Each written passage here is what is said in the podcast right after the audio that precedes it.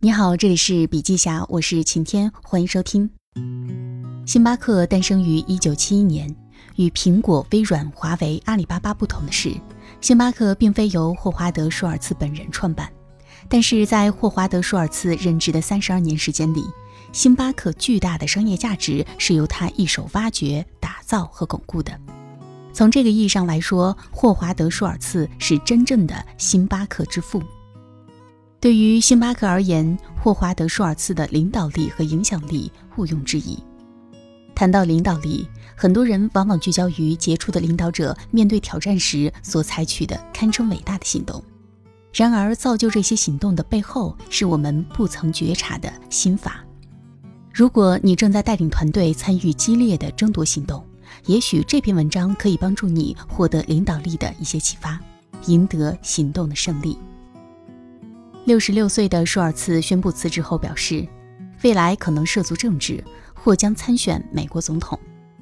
有人觉得他是把竞选美国总统当成二次创业，但是从公开资料中，我看到的是舒尔茨的饥饿感和不自满。这种饥饿感是终身学习、勇于挑战、不断追梦的领导者状态。终身学习是社会发展对人的要求，尤其对于领导者而言。学习要成为常态，学习是觉悟领导智慧的重要手段。哈佛大学有一句格言是这样说的：“从来没有一个时代像今天这样需要不断的、随时随地的、深入广泛的、快速高效的学习。”当前我们正处在历史的转折时期，我们最直观的感受就是，各行各业无论从规模还是速度上，都发生了不同领域、不同层次的变化。持续学习是领导者能够掌握在变局中必须持续的能力与特性，是所有问题中的首要问题。现如今我们处在和平年代，但是商场上的竞争不亚于一场战争。作为企业的领路人，领导者应该如何提升自己的主战能力呢？普林多斯公司创始人艾瑞卡·安德森在长达十多年对多个行业几千名高管的培训和咨询当中。发现了很多成功掌握学习力的人，往往都有四大鲜明的特质，那就是志向、自省能力、好奇心和容错能力。不断且快速学习新知识的能力，是在飞速变化世界中取得成功的关键。当然，能力的提升不能一蹴而就，所以坚持耐性更为难能可贵。张一鸣在谈到领导力的时候曾经提到，领导力方面，我还要努力学习。除了技术，还需要认知判断的能力和组建团队的能力。作为企业领导者，自我提升力对企业的发展至关重要。万通董事局主席冯仑认为，企业家的能力因素往往是企业增长极限的最后一道坎。企业家只有不断地突破自我，提升能力，改变自身的语言系统及思维方式，才能克服企业增长极限。企业要发展，要持续发展。领导力的自我提升力是至关重要的决定性前置条件。古语有一句话是这样说的：“欲取之，必先予之。”意思是想要夺取些什么，得暂且先给些什么。人们为了满足需要而去行动，在行动之前呢，会先考虑自己的行动能带来什么回报。如果没有回报，他就不会继续这样的无效劳动。员工选择在一家企业工作，有两点是最重要的，其一是获取收入，满足基本的生存需求，这是谈再多的事业心与企业文化都无法淡化的。领导要明白的是，员工跟着你干，一部分就是为了钱。其二呢是成长的需要，就是权、名和知识。马斯洛需求层次说，个人满足了基本的生活需求后，就会追求更高级的。社会化程度更高的需要，职场也是如此。这个方面呢，华为创始人任正非最为透彻。与绝大多数企业家不同，任正非把经营企业与经营人生看成是一体的。于是他提出了华为的顶层设计，那就是每个人的自我超越。任正非为凝聚人心，大胆启用了中国史无前例的员工分红持股制度。在华为，任正非的股份只占百分之一点四，其余的百分之九十八点六都为员工持有。截止到二零一九年四月份，华为有十八点八万员工，其中九万六千七百八十八人拥有公司的股份。这个数据表明，华为每年赚的钱大部分都作为分红，给了九万多名公司员工。那些级别高的人才，甚至可以拿到人均几百万的分红。有财经记者说，在华为工作，买房从来都不是问题，除非你不够努力。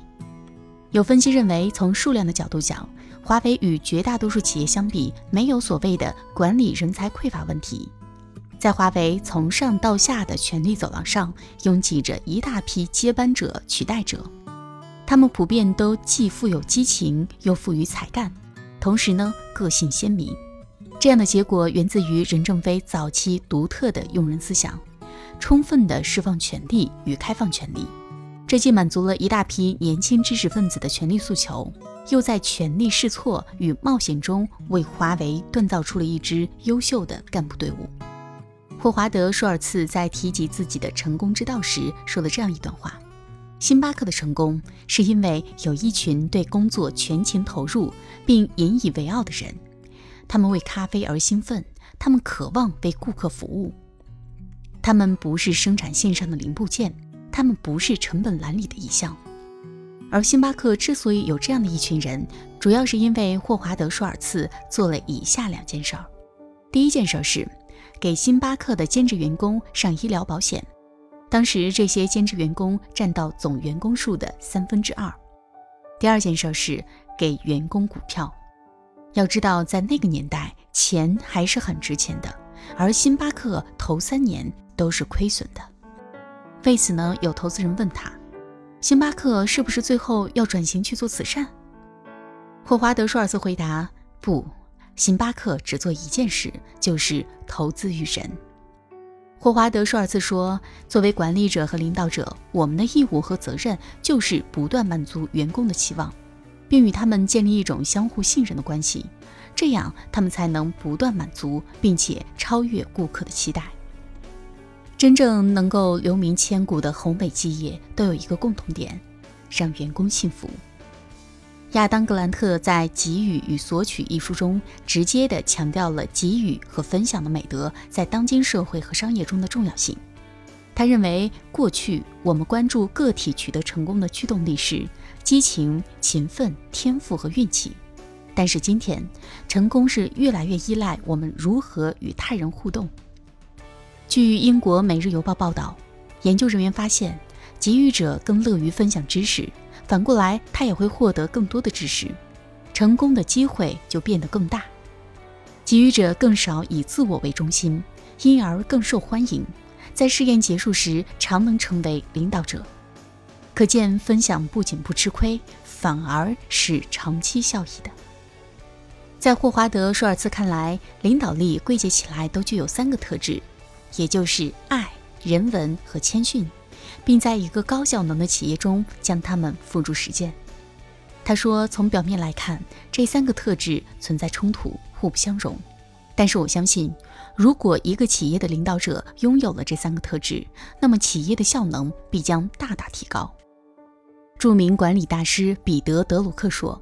如果领导者缺乏正直的品格，那么无论他是多么有知识、有才华、有成就，也会造成重大损失，因为他破坏了企业中最宝贵的资源——人，破坏组织的精神，破坏工作成就。领导力的基础来源于领导者本身的品格和素质。强调领导者的品格魅力，实际上强调的是要做事先做人。